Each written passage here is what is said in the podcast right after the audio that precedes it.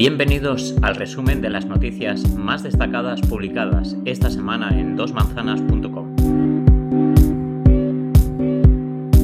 Andorra eliminará la diferencia entre unión civil entre personas del mismo sexo y matrimonio civil, que serán reconocidas como la misma institución. El gobierno de Andorra tiene intención de eliminar la diferencia terminológica entre el matrimonio civil entre personas de distinto sexo y la unión civil entre personas del mismo sexo. Así lo contempla la proposición de ley de la persona y la familia que han presentado en días pasados representantes de los tres partidos que componen el gobierno andorrano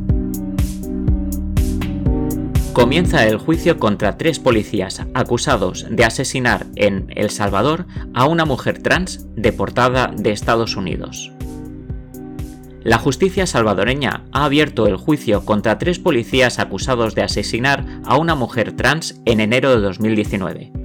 La víctima, Camila Díaz, fue golpeada brutalmente y arrojada en marcha de un vehículo. Murió de sus lesiones en un hospital tres días después. Es un terrible ejemplo más de la violencia que sufren las personas LGTBI y muy singularmente las mujeres trans en el país centroamericano.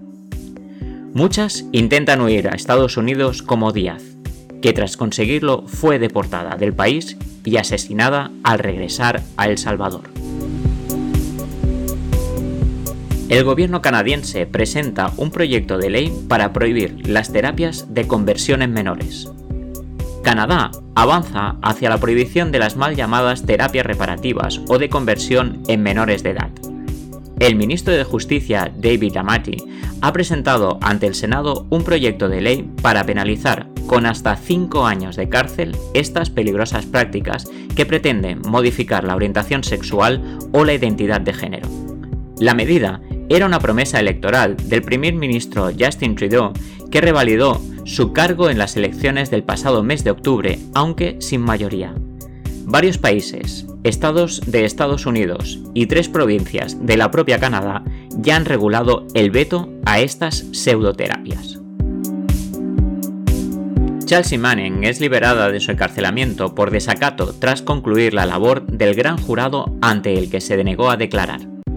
La ex soldado transgénero Chelsea Manning ha sido puesta en libertad tras la conclusión de la labor del gran jurado ante quien se negó a declarar en el caso que mantiene la administración estadounidense contra Wikileaks y Julian Assange, la que causó su encarcelamiento por desacato. Su liberación ha tenido lugar un día después de que intentara suicidarse en el centro penitenciario, si bien sus abogados han comunicado que se restablece adecuadamente en un hospital. Sin embargo, el tribunal ha mantenido la fuerte sanción económica con la que también se quiso forzar su declaración. Se buscan padres trans gestantes para conocer de primera mano su realidad.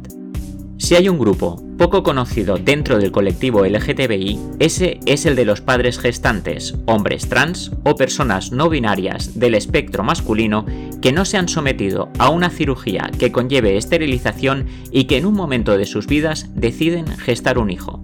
Es por eso que Lucas Platero, investigador de la Universidad Autónoma de Barcelona, ha iniciado un nuevo proyecto de investigación sobre paternidad trans. Si quieres contribuir con tu propia experiencia, no dudes en hacerlo. En dosmanzanas.com te explicamos cómo hacerlo. Y además, esta semana, en La Pluma en el Armario, entrevistamos a Carlos Montero, creador y guionista, entre otras, de Élite.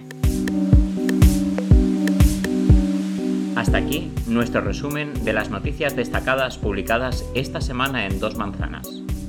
Ya sabéis que para poder conseguir información ampliada sobre estas y otras muchas noticias podéis visitar nuestra web dosmanzanas.com. Os esperamos la semana que viene.